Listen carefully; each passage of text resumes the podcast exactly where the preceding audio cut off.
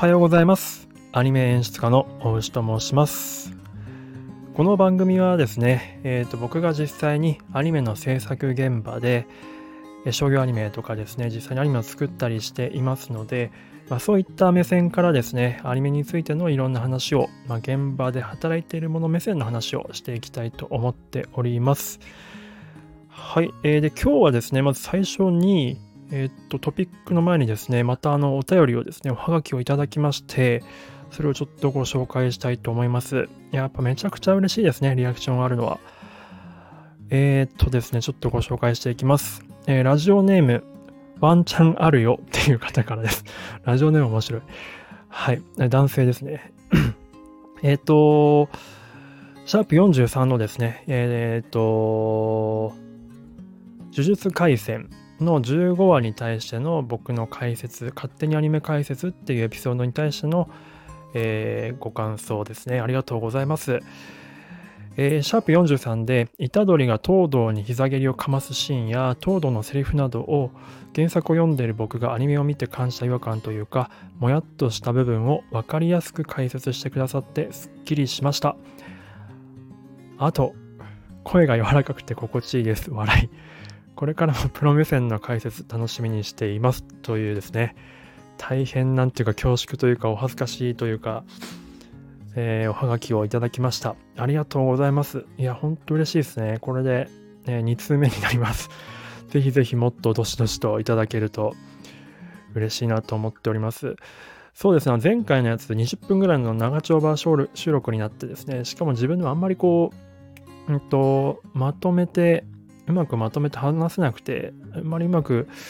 こうお伝えできたか自信なかったんですけど、本当に伝わってたならよかったなと思っております。これからもちょっとな、あの、もっとうまくお伝えできるように頑張っていきたいと思っております。えーワンチャンアリオさん、ありがとうございました。はい。えーで、今日の、えーお話、えーえーしていきたいと思うんですけども、えっ、とですね、まあ、ちょちょこちょことこのポッドキャストのですね、あとアナリティクス的なものを見させていただいてますと、まあ、この間もちょっと言ったように、まあ、いろんな国の方とかいろんな県の方に聞いていただいているんですが、ダントツで聞かれてるエピソードがあるんですね。はい。で、ダントツで聞かれてるエピソードは何かと言いますと、何だと思われますでしょうか？はい。あのー初回のやつです。初回の、えー初めましてのご挨拶と呪術廻戦のエンディングに対してみたいなエピソードがですね、ダントツで聞かれてます。だいたい他の、えーとエピソードに比べると、うんまあ、5倍から10倍くらいの差をつけてですね、聞いていただいております。大変ありがたいんですけれどもですね、あのーそんなにやっぱ、初めましてのご挨拶なので、内容もペラペラなので、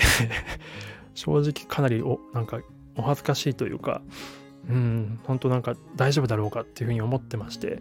自己紹介エピソードではあるんですけど、あんまりこう、ちゃんとした自己紹介みたいなのができてないんですよ。なので、今日はですね、えっ、と、まあ、改めて、まあ、そこそこ、まあ、お便りもいただいけたりとか聞け、聞いていただけるようになってきたので、改めて自己紹介を、えーしていきたいと思っております。はい。で、まあ、自己紹介とは言ってもですね、まあ、あの、偽名でやらせていただいて、およしなんていうね、すごくなんかあんまりこう、何も考えずにつけたような名前でやらせていただいてますますので、まあ、本名出してないのでですね、自己紹介も何もっていうところはあるんですけども、そうなんです。ちょっとあのですね、いろいろとその辺は、まあ、僕今、アニメのまあ演出家として実際にアニメを作っているんですが、一番いいのはそのどういったアニメを作ってるかを話せたら、まあ、一番いいし、僕も話したいんですけれどもですね、あのまあ、いろんなしがらみがありまして、あの以前別の SNS 媒体とかで自分の本名を晒してやってたらですね、ちょっといろいろとごたごたしましてですね。なので、まあ、ちょっと本名を隠してやらせていただいてますので、あとプラスその実際の作品名っていうのは言えないんですね。あの、今度、あの、まあ、スタンド FM っていう方のやつでですね、まあ、サポートチャンネルっていうのがありまして、その、あの、限定配信なんですね、それは。えっ、と、聞いていただけるっていうあのすごく密にやらせてもらってる方だけに配信できる、モードがあるんですけどもそこでだけ、まあ、そこに入っていただけた方だけちょっともしかしたらそういったことも話していけたらなとは思ってるんですけども現状はちょっとですねこのオープンな場ではなかなかできないということでちょっとご了承いただければと思っておりますがまあ実名以外はちょっと話していきたいなと思っております。えっ、ー、とまあ改めましてまあ、アニメの演出をしておりまして、まあ、10、まあ、4年とかですかね、アニメ業界で働いております。まあ、現場でやっていて、本当にずっと現場しか見てこなかったので、正直、社会人としての、うん、まあ、皆さんと比較してですね、まあ、その社会人としての、あれはどうなんだっていうところはある、本当にアニメ作りしかしてこなかったような 感じではあります。それで、まあ本当ここ数年までは、まあ、最寄りの、数年前までは最寄り駅ぐらいが生活圏でですね、ずっと仕事と、あの、職場と、え、家の往復で、まあ終電ももちろん逃しますから、当然ですね、最寄り駅の、その、なんですかね、えっと、駅をまたいでのところにはなかなか住めなかったので、まあ、会社から徒歩5分とか10分圏内に住むみたいな感じの生活をずっとやってきたんですね。まあでもそんな中ですね、まあいろいろとこう、まあ世間を、まあちょっと自分が結婚の転機とか、まあ実際結婚できてないんですけど、結婚できるかもみたいなタイミングがあってですね、まあその時にちょっと将来のこと考えなきゃなと思っていろんなことをまあ学んでいくと、まあ世の中いろいろ広いなってことがそこでようやく分かってきてですね、まあそれで、うんと、あ、やっぱこれからはちょっといろいろと発信していかなきゃいけないと、うん、はい、と思ったんですね。それでまあ、ポッドキャスト配信とかをやらせていただいております。で、なんでこれをまたやってるかというと、うんと、ちょっと話が回りくどく、まあ、すでになってるんですけど、話がさらに回りくどくなっちゃう、遠回りになっちゃうかもしれないんですが、あの、僕の、まあ、発信の目的はですね、えっと、アニメ業界、まあ、僕がいるアニメ業界をですね、まあ、明るくしたいと、業界の未来を明るくして盛り上げていきたいっていうのがあるんですね。なんでこれを盛り上げたいかっていうとですね、ま、ちょっと話すとまた長くなるんですけども、もしよければ聞いていただきたいんですが、あのー、結構、まあ、ご存知の方いるかもしれないんですけど、ネットフリックスとかがアニメ業界に参入してきてですね、今結構アニメ業界パッと見熱いんですよ。で、去年2019年かな？2019年の産業レポートアニメ産業レポートとかだと,、えーと、アニメの市場市場規模って2兆円を超しているんですね。まあ、世界規模で見るとで。めちゃくちゃ盛り上がっているんですが、実際じゃあクリエイターの人たちにどんぐらい還元されてるんだろうというふうに思った時に見渡してみるとですね、あれあれとなるわけですよ。2兆円も稼いでいる業界のまあ、根幹を支えている人たちがですね、うーん、これはこれはという状況なんですね。うん。あの、いわゆるトップクリエイターと言われてる人たちでも、まあ、こんな悩みを抱えてるんです。その、いつまで書けるかわからないと。で、書けるまでやるし続けるしかないんだけど、いつか、いつまで書けるかわからないから、本当に将来が 不安だみたいなことをですね、まあ、ベテランのトップのクリエイターの人たちとかが結構おっしゃるんですね。で、これおかしいなと思いましてですね、これなんとかならんもんかなと思ってるわけですよ。えっ、ー、と、ちょっと考えてみていただきたいんですけど、まあ、2兆円の市場規模っていうのをさっき言ったんですが、プロ野球とか、例えば、まあ、すごく年俸をもらっている選手たちが所属するようなプロ野球とか、の市場規模って調べると、まあ、1500億円から、まあ、2000億円ぐらいなんですね。まあ、もちろんすっごく大きなお金ではあるんですけど、10分の1以下なんですよね。アニメに比べると。で、プロ野球選手とかトップの人たちとかはね、何十億円もらってるわけじゃないですか。何十億円はないか。日本だとまあ十何億円ぐらいですかね、トップの人たちは。で、それに比べると日本のトップアニメクリエイターって、うんまあ、宮崎駿さんとかだと多分まあ億とかもしかしたら言ってるかもしれないんですけどまあ言ってもまあ1000万から、うん、まあ超超超一流の人でも多分3000万くらいだと思うんですよね。まあ、なので、3000万って多分プロ野球選手、巨人とかだと、2軍の選手とかでも多分3000万ぐらいもらってる人いますよね。ってことを考えると、あまりにもなっていう感じがするんですよ。別にそんなに人数が多いわけでもないので。ってことを考えた時にこれはなんとかしなきゃいけないなと思っている中で、まあ、これがどう僕の発信に結びついていくかなんですけどいろいろとまあこんなことを発信していたら誰かにこう何か聞いていただけてちょっとそういった未来が開けるかもしれないっていう淡い期待もあるんですが、それ以上にですね、まあ、もっと自分ができる形として、もっと身近な距離感としてですね、えファンの方と、えっと、クリエイターをしっかりとこう結びつけたいなっていうふうに思ってるんですね。あの、クリエイター、まあ、生産者を可視化したいっていうことなんですけど、とクリエイターがどんな工夫をして、クリエイターがどんな風な風に頑張ってて、その頑張りがどういう風に画面画面に現れていて、で、それがどういった形で視聴者の方に伝わって視聴者が楽しんでいただけてるのか、まあ、その辺の、うんまあ、プロセスというか、通過点、あの途中経過みたいなところ、まあ、試行錯誤、工夫の部分ですよね。そういったことを、まあ、僕なりに、え、お伝えすることによって、よりその視聴者の方が、うんと